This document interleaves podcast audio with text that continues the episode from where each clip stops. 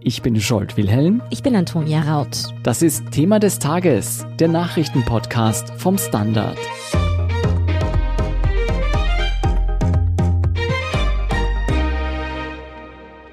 Seit heute Montag hat Österreich einen neuen Arbeitsminister, den Ökonomen Martin Kocher.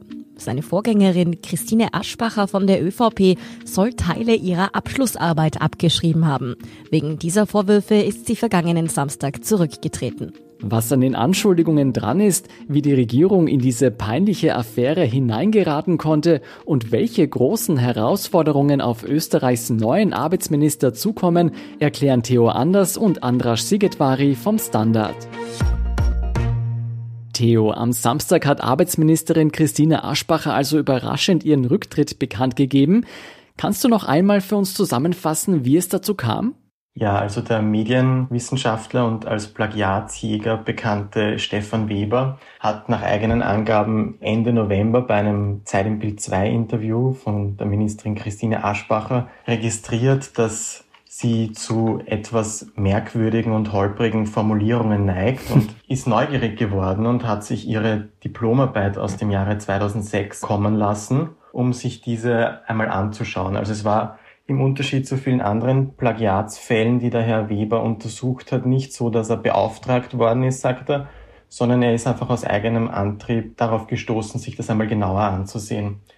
Und am Donnerstagabend hat er dann auf seinem Blog einen Eintrag publiziert, wo er dargelegt hat, dass diese Diplomarbeit aus dem Jahre 2006, die an der Fachhochschule Wiener Neustadt im Studiengang Wirtschaftsberatende Berufe eingereicht worden war, tatsächlich groteske Formulierungen, sinnbefreite Darlegungen und auch teilweise Plagiate enthält, also Stellen, die ohne korrekte Zitierung aus der fremden Literatur übernommen worden sind.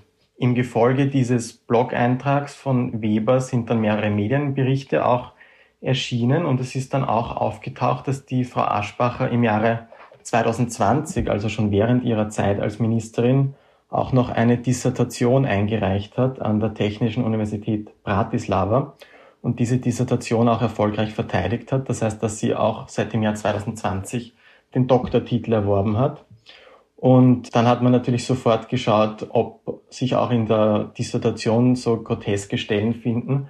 Und tatsächlich ist die Diplomarbeit dann eigentlich noch getoppt worden durch die Dissertation, weil da haben sich dann ganz merkwürdige Übertragungen aus dem Englischen gefunden, Wortketten, die keinerlei Sinn zusammengenommen ergeben haben und aber wiederum auch Plagiate. Also Stefan Weber meint, es seien etwa 20 Prozent der Arbeit plagiert worden. Ja, Christine Aschbacher ist daraufhin zurückgetreten, aber hat sie denn zugegeben, plagiiert zu haben oder sich in irgendeiner Form zu diesen doch, wie du sagst, grotesken Abschnitten in den Arbeiten geäußert? Oder wie hat sie ihren Rücktritt überhaupt erklärt? Nein, sie hat keine Fehler eingeräumt in ihrer per Aussendung vermeldeten Rücktrittserklärung. Sie hat gesagt, sie habe nach bestem Wissen und Gewissen gearbeitet und nicht vorsätzlich plagiiert, was immer das heißen mag. Und sie sprach von einer Vorverurteilung durch die Medien und hat sich mehr oder weniger in der Opferrolle positioniert und gemeint, sie müsse nun zum Selbstschutz und zum Schutz ihrer Familie zurücktreten, weil die Anschuldigungen derart gravierend sind gegen sie, aber Fehler eingeräumt hat sie nicht.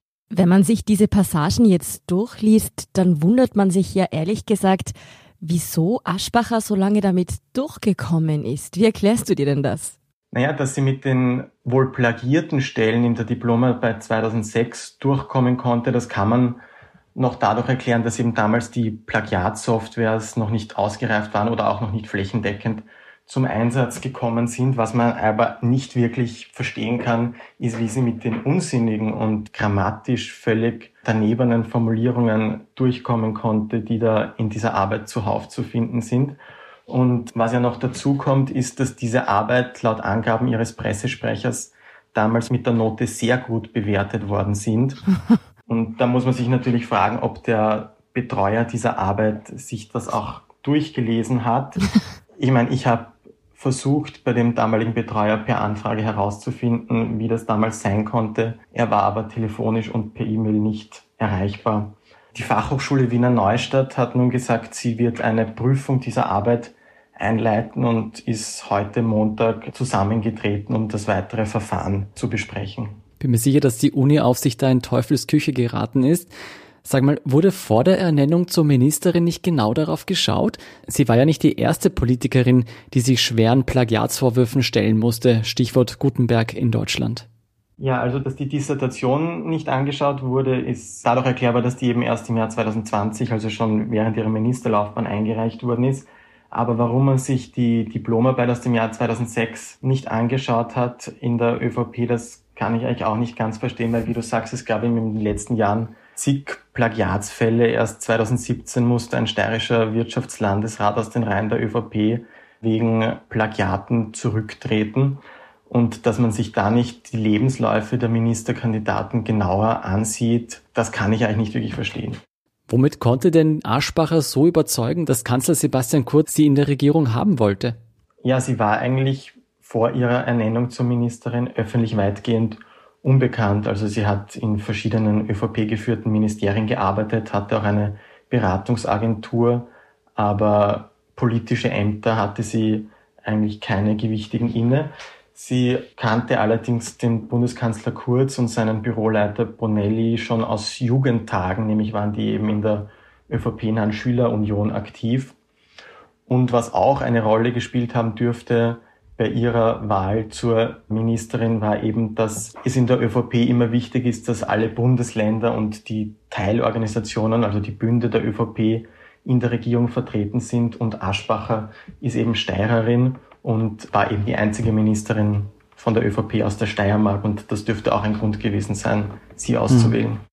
Wie hat der Kanzler jetzt auf diese Plagiatsaffäre reagiert? Ja, dem Kanzler dürfte relativ schnell klar geworden sein, dass Aschbacher als Ministerin nicht zu halten ist. Also die ÖVP-Minister wären eben bei jedem Auftritt wohl darauf angesprochen worden, wie das sein kann, dass eine Partei, die sich als Partei der Leistungsträger ständig inszeniert, dann eine Ministerin in den Reihen hat, die womöglich ihren akademischen Leistungsnachweis erschlichen hat. Und man hat sich dann relativ schnell nach einem Ersatz für Aschbacher umgeschaut, um das ganze Thema dann auch wieder aus den Schlagzeilen zu bringen. Und schon einen Tag nach ihrem Rücktritt ist dann Martin Kocher als neuer Arbeitsminister präsentiert worden. Inhaltlich hat Kurz nicht zu dem wissenschaftlichen Verhalten respektive Fehlverhalten von Christina Aschbacher Stellung genommen, sondern nur gesagt, man müsse ja jetzt ein faires Verfahren zugestehen und die Prüfungen der Hochschulen abwarten. Das klingt für mich schon so, als würde die ÖVP diese Affäre möglichst rasch unter den Teppich kehren wollen. Andrasch sehen uns deshalb den neuen Arbeitsminister Martin Kocher an. Wer ist das und was zeichnet ihn aus? Also Martin Kocher ist sicher einer der wichtigen und interessanten Ökonomen, die es in Österreich gibt. Er hat ja lange Jahre das Institut für höhere Studien geleitet, hat viel publiziert, auch auf der Universität gearbeitet, ist ein bekannter Verhaltensforscher. Es ist interessant, dass er so ein bisschen auch medial und in vielen Debatten so als der völlig unabhängige, völlig parteilose Experte dargestellt wird. Er ist parteilos oder mag parteilos sein. Er hat natürlich trotzdem Meinungen und Ansichten, die recht interessant sind. Er ist zum Beispiel ein Vertreter einer Strömung, könnte man sagen, die einen recht schlanken Staat fordert.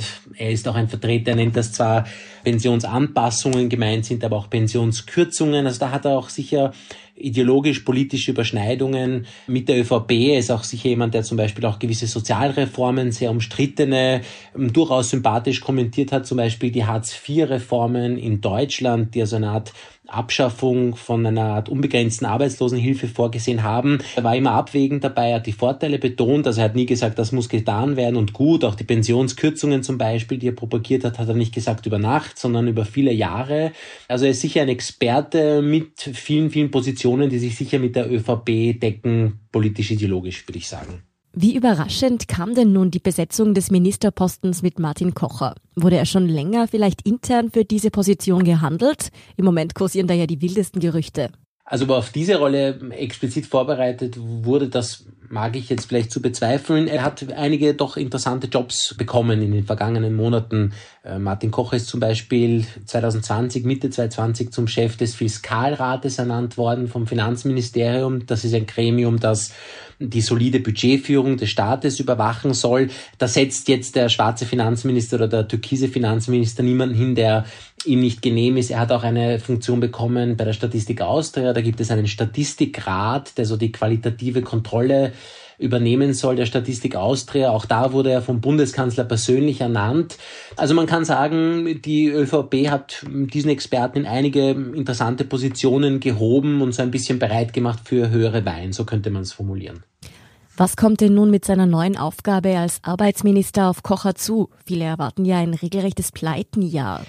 Ja, also es sind einige Großbaustellen. Man muss zunächst einmal sagen, dass das Arbeitsministerium vom Budget her mit über 8 Milliarden Euro im Prinzip sehr groß ist, aber natürlich der Einfluss eines Arbeitsministers oder der bisherigen Arbeitsministerin eigentlich nicht so groß ist. Also auch seine Vorgängerin, die Frau Aschbacher, hat vor allem eine Rolle der Moderatorin übernommen. Also viele der wichtigen Dinge wie zum Beispiel Kurzarbeit haben die Sozialpartner Sozialpartner ausgehandelt und der Arbeitsminister ist da eine Art Bindeglied zwischen Sozialpartnern und zwischen der übrigen Bundesregierung, sei es Finanzministerium, sei es Bundeskanzleramt, der da ein bisschen vermittelt. Also viele der Dinge werden schon von den Sozialpartnern eigentlich gerade jetzt in der Corona-Krise ausverhandelt und eigentlich dem Arbeitsministerium mehr oder weniger fixfertig zur Unterschrift vorgelegt. Nichtsdestotrotz gibt es sicher politische Akzente, die er setzen kann. Eines, wie geht es mit der Kurzarbeit weiter? Über 470.000 Menschen sind derzeit in Kurzarbeit. Die Regeln Regelungen sind eigentlich sehr generös. Bleibt es auch nach Ende März so oder wird etwas geändert? Das ist sicher eine Frage, die ihn beschäftigen wird. Das zweite ist, es gibt über 170.000 Langzeitarbeitslose, die also seit mehr als einem Jahr nichts finden. Wie geht man mit dieser Gruppe um? Braucht es da noch gezielte Unterstützung? Aber auch andere Fragen wie Digitalisierung, den Arbeitsmarkt für Digitalisierung fit machen. Welche neuen möglicherweise auch Förderungen gibt es beim AMS? Da gibt es aber auch spannende, ganz konkrete Fragen. Zum Beispiel ist ja beim AMS immer noch ein Gespräch eine Art Algorithmus, der also die Chancen von Arbeitssuchenden bewerten soll, sehr umstritten. Und auch da wird sich der Arbeitsminister bald schon wahrscheinlich positionieren müssen, ob das jetzt voranschreiten darf oder nicht. Wenn Kocher nun als ein Befürworter des schlanken Staates bekannt ist, wie du es genannt hast, müssen dann eventuell Menschen, die im Moment gerade vielleicht sehr auf die Hilfe des Staates angewiesen sind, zittern? Also ich glaube, in diesem Sinne glaube ich nicht, denn er hat jetzt in der Krise sehr betont, dass es richtig und gut ist, dass der Staat so viel Geld ausgibt. Für manche Kritiker sogar hm, war da ein bisschen fast, ist er zu weit gegangen, dass man sehr wenig darauf hingewiesen hat in der Krise, dass der Staat sparen muss. Und dort, wo er sparen wollte, war eben zum Beispiel bei den Pensionen.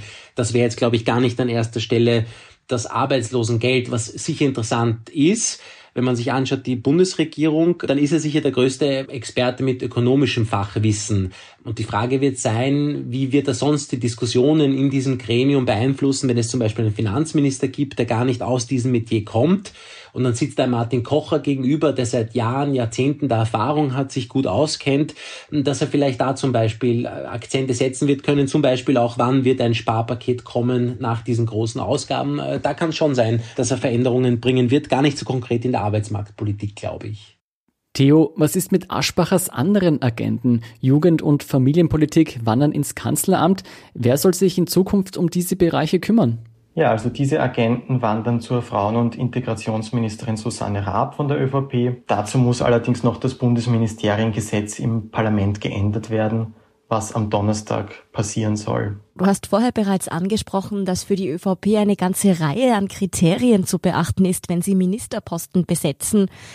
Sebastian Kurz ist es mit seiner Entscheidung für Christine Aschbacher offenbar vor allem darum gegangen, Loyalität und auch die Länder zufriedenstellend abzudecken.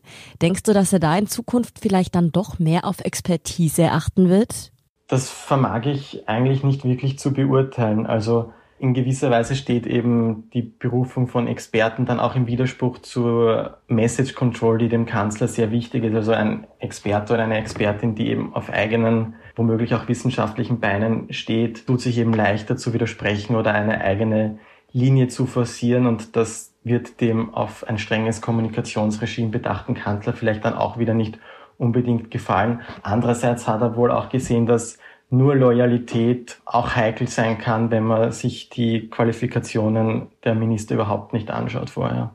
Im Moment ist also weder absehbar, ob die Kurzregierung mit der Ernennung Kochers einen internen Kurswechsel anpeilt und vor allem schon gar nicht, was jetzt dieses Jahr auf den Arbeitsminister zukommt und wie er diese Aufgaben meistern wird.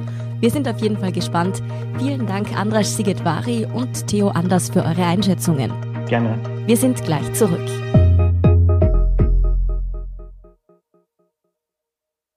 Guten Tag, mein Name ist Oskar Bronner. Was man täglich macht, macht man irgendwann automatisch. Es wird zu einer Haltung. Sie können zum Beispiel üben, zu stehen, zu Ihrer Meinung, zu sich selbst, für eine Sache. Wir machen das seit 1988 und es funktioniert. Der Standard, der Haltung gewidmet. Und hier ist, was Sie heute sonst noch wissen müssen. Erstens, Österreichs Schüler sollen schon bald einmal die Woche auf das Coronavirus getestet werden. Und zwar mit Schnelltests, die sie selbst durchführen können. Die neue freiwillige Testoffensive soll gleichzeitig mit der Öffnung der Schulen anlaufen. Wann der Präsenzunterricht wieder losgeht, ist aber noch nicht klar. Bildungsminister Heinz Fassmann hat für Mittwoch eine Entscheidung angekündigt. Zweitens, der sogenannte Bierwirt-Prozess rund um die grüne Clubchefin Sigi Maurer verzögert sich erneut. Heute Montag hätte eigentlich jener ominöse Willi vor Gericht aussagen sollen, der angeblich die obszönen Nachrichten an die Politikerin geschrieben hat. Der Mann ließ sich allerdings aus Krankheitsgründen entschuldigen. Auch die Polizei konnte ihn nicht finden. Der Prozess wurde deshalb erneut vertagt. Hintergrund des Verfahrens sind die Ereignisse aus dem Mai 2018. Damals hatte Maurer obszöne Nachrichten veröffentlicht, die sie über den Account des Wirts erhalten hatte und auch seine Identität. Der Wirt will die Nachrichten aber nicht verschickt haben, weil Lokalbesucher Zugang zu seinem Computer gehabt hätten. Er klagte Maurer, seither wird gegen die Politikerin wegen übler Nachrede prozessiert. Und drittens, Österreichs Bundespräsident Alexander van der Bellen ist bei der Bevölkerung nach wie vor sehr beliebt. Die Zufriedenheit der wahlberechtigten Österreicherinnen und Österreicher mit dem Bundespräsidenten ist weiterhin auf hohem Niveau, aber leicht unter jenem vor einem Jahr. Damals hatte van der Bellen nach der Ibiza-Affäre die volle Macht seines Amtes ausgenutzt und eine reine Beamtenregierung ohne parlamentarische Mehrheit eingesetzt. Seitdem ist seine Popularität leicht zurückgegangen. Die aktuellsten Informationen zum weiteren Weltgeschehen finden Sie wie immer auf derstandard.at. Um keine Folge von Thema des Tages zu verpassen, abonnieren Sie uns bei Apple Podcasts oder Spotify. Unterstützen können Sie uns mit einer 5-Sterne-Bewertung und vor allem indem Sie für den Standard zahlen. Alle Infos dazu finden Sie auf abo.derstandard.at und dst.at/supporter. Danke für Ihre Unterstützung. Ich bin Scholt Wilhelm. Ich bin Antonia Raut. Baba und bis zum nächsten Mal.